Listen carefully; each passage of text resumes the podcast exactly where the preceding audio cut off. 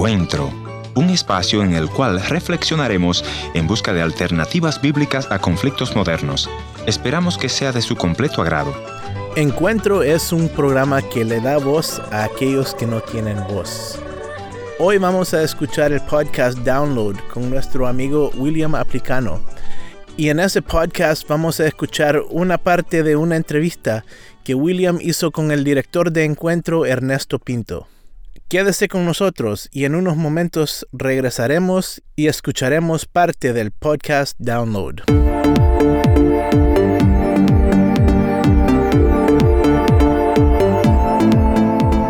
Gracias por estar con nosotros. Yo soy David Pinto. Y como les mencionaba anteriormente, hoy día vamos a escuchar una parte del programa que se llama Download, un podcast con nuestro amigo William Aplicano.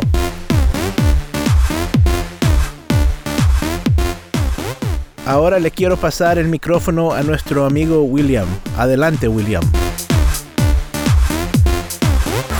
Cuénteme un poco acerca de hoy en día, dónde se encuentra el pastor Ernesto Pinto, qué está desarrollando, que tiene tantas actividades. En los últimos 25 años he estado recorriendo el continente, o el, globo en realidad, sí. Eh, para los, eh, las conferencias de restauración familiar, y también produciendo radio y televisión. Eh, la tarea principal para mí es la evangelización y estas pues son buenas herramientas que nos ayudan a alcanzar a otras personas. Y cuando comencé eh, la radio, hacer radio, eh, realmente fue un, tremendo desafío para mí porque yo fui entrenado para ser pastor, ¿no? Desde, los 17 años me fui a la escuela bíblica y fui entrenado para ser predicador de púlpito. Sin embargo, los pastores y los predicadores deberíamos de ser buenos comunicadores, ¿no? Eh, elocuentes y informados, se supone. Entonces, yo me di cuenta que eh, la radio era una herramienta maravillosa. En los ochentas, cuando nadie le regalaba un espacio a uno, era muy difícil el, el hacer radio. Dios me permitió entrar y comencé con una idea fresca en ese momento, eh, que era básicamente hacerle una exégesis a las canciones modernas, porque la idea era alcanzar a los no creyentes. Entonces, trataba yo de eh, interpretar lo que las canciones decían en ese momento, ¿no? Por ejemplo, cuando eh, había una canción que hablaba de un tipo que se va a Nueva York y, su padre lo viene a visitar y lo encuentra con un carterón. Desde ese momento ya había una agenda que se está promoviendo y mucha gente lo bailaba, lo, cantaba sin razonar qué es lo que te están diciendo. En realidad estaban tratando de distorsionar alguna de las eh, ideas teológicas que tenemos nosotros. Por ejemplo, en el coro de esta canción decía que eh, no hay manera de enderezar un palo que nace torcido, algo así decía la canción, no recuerdo exactamente, pero la idea era que eh, si algo nace torcido no lo vas a enderezar. Te están diciendo que ya la inclinación al, mismo sexo, por ejemplo, en ese, en ese momento, era algo natural, ¿no? Entonces yo me ponía a dialogar. Y es como surge toda esta, esta cosa yo me di cuenta que no estaba tan afilado como para estar haciendo radio, entonces me di cuenta que necesitaba como arrinconarme y estudiar qué es lo que era la radio en ese momento, ¿no? Y mi primer trabajo en realidad era averiguar eh, cómo llego a la audiencia, cuál es el lenguaje que debo de atraer a esta audiencia y cuál es el mensaje que debo atraer a esta audiencia. Entonces me di cuenta que mi tarea no era, no era teologizar, no era explicar teología, sino alcanzar a la gente con un, mensaje claro y sencillo. Entonces me di cuenta que habían por lo menos tres elementos eh, por los cuales la gente venía a la radio y que son los mismos tres elementos por los cuales la gente va a las redes sociales. Eh, ¿no? Una es tratando de divertirse, ¿no? Por eso ves en las redes sociales que, se ha tirado tanto los memes y toda la cuestión primero va buscando diversión en las personas. Entonces, tu programa debe ser divertido, debe, debe tener ese elemento de, que está vivo, ¿no? Eh, número dos, la gente va buscando educación, va buscando educarse. Es importante eso entenderlo. Y el tercero, pues, es tu agenda. ¿Cuál es la agenda, no? Y vemos que, mucha gente maneja bien sus agendas, ¿eh? pero no maneja los otros elementos. algunos manejan todos los elementos y una agenda equivocada, ¿no? Entonces, esas son las cosas que yo redescubro, entonces empiezo a implementarlo en los programas que estoy haciendo para ese momento.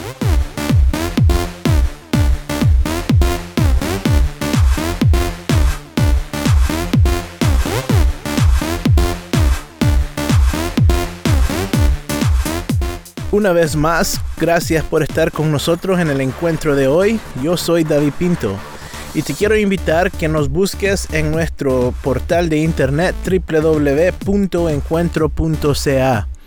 También nos puedes buscar en Facebook, Instagram o en YouTube buscándonos por el nombre de Encuentro o Encuentro 180 grados.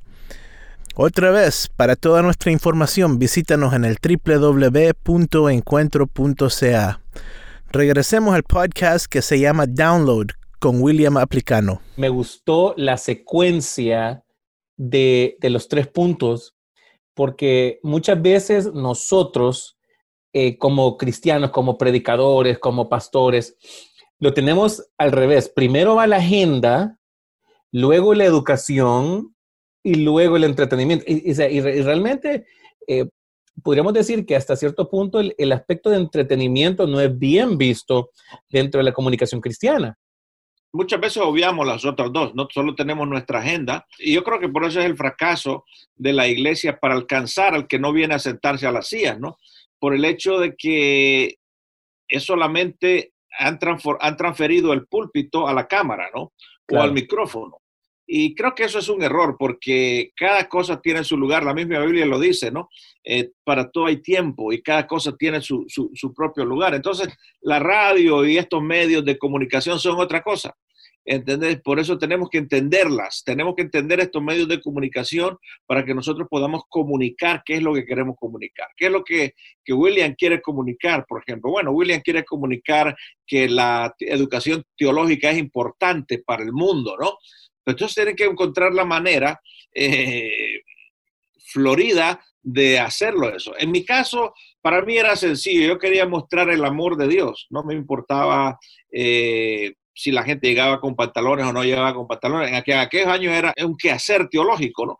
Para mí era comunicar el amor de Dios, dialogar con la gente, hacer de la señora del mercado eh, un artista, por ejemplo, de la radio, que ella suene bien, porque si ella sonaba bien, el programa tenía. Entonces teníamos que producirlo, tenía que, haber trabajo, tenía que haber eh, dedicación. Y eso es lo que nos cuesta mucho. Eh, muchas veces eh, el pastor es un buen comunicador en el púlpito porque fue entrenado para eso. Pero no necesariamente el pastor es un buen comunicador en la radio o en la televisión.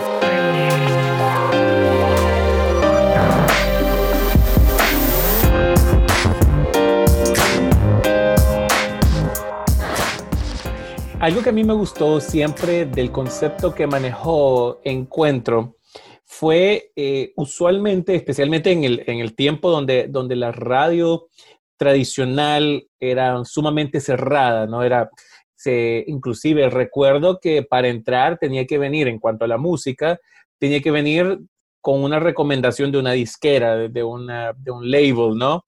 O si era un programa, era de alguna de las empresas multinacionales grandes. Algo que a mí me encantó siempre, y no sé si lo he comentado en algún momento, que siempre me encantó de encuentro, es que le dio voces a aquellos que no tenían acceso. Exacto. Y creo que eso marcó mucho el hecho de darle voces a, de repente, inclusive, tal vez hoy es más abierto donde la gente se expresa en cuanto a redes sociales, en cuanto eh, al abuso, por ejemplo. En aquel tiempo era eh, imposible. Inclusive, Ganar la confianza de la gente era difícil. Inclusive, eh, habían casos donde, donde se tenían que mantener el anonimato de las personas por, por su seguridad. Y el poder crear ese espacio de conversar y de poder hablar y tocar esos temas tabú, realmente fue darle voces a aquellos que no tenían una voz en, un medio como, como la radio. Y eso tiene que ver con lo que dijiste al principio, ¿no? No es solamente lo que aparentamos ser, sino lo que somos en realidad, ¿no? Y nosotros como creyentes, como seguidores de Jesucristo, uno de los principios que nos lleva es lo que dice la Escritura en el Nuevo Testamento. Levanta la voz por los que no tienen voz.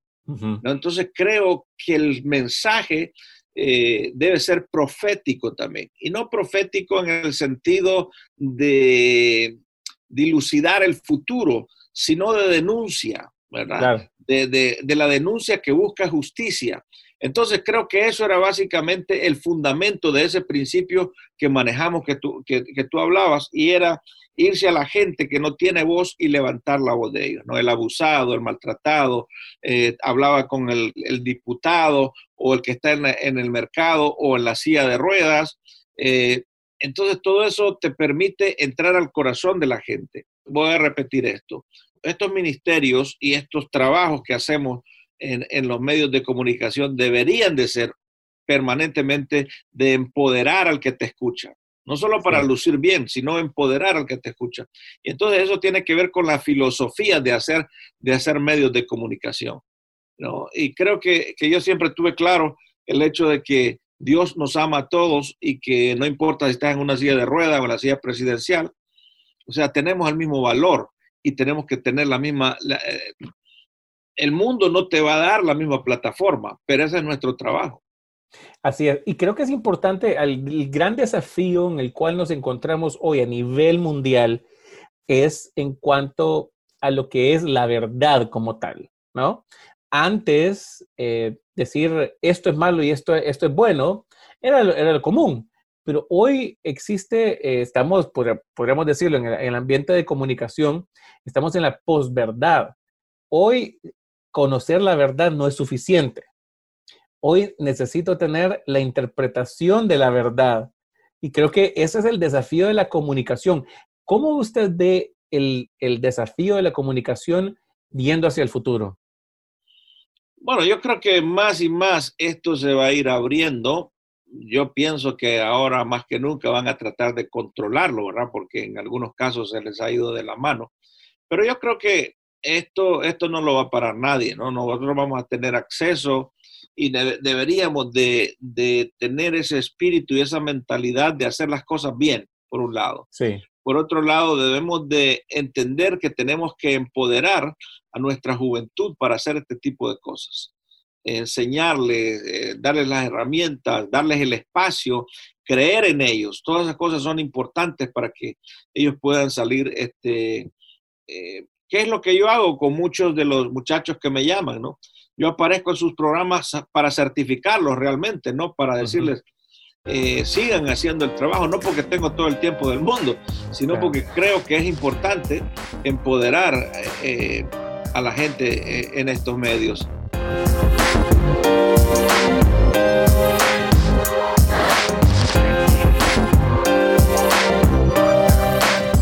Muchas gracias, Pastor, y muchas gracias a todas las personas que nos han acompañado. Si nos pueden ayudar, tanto en Spotify como en Apple Music, ahora estamos en Pandora y en Amazon Music también. Si nos pueden ayudar compartiéndolo, suscribiéndose, lo va a hacer de la mejor manera y viendo el video en YouTube. Excelente y que Dios les bendiga. Saludos.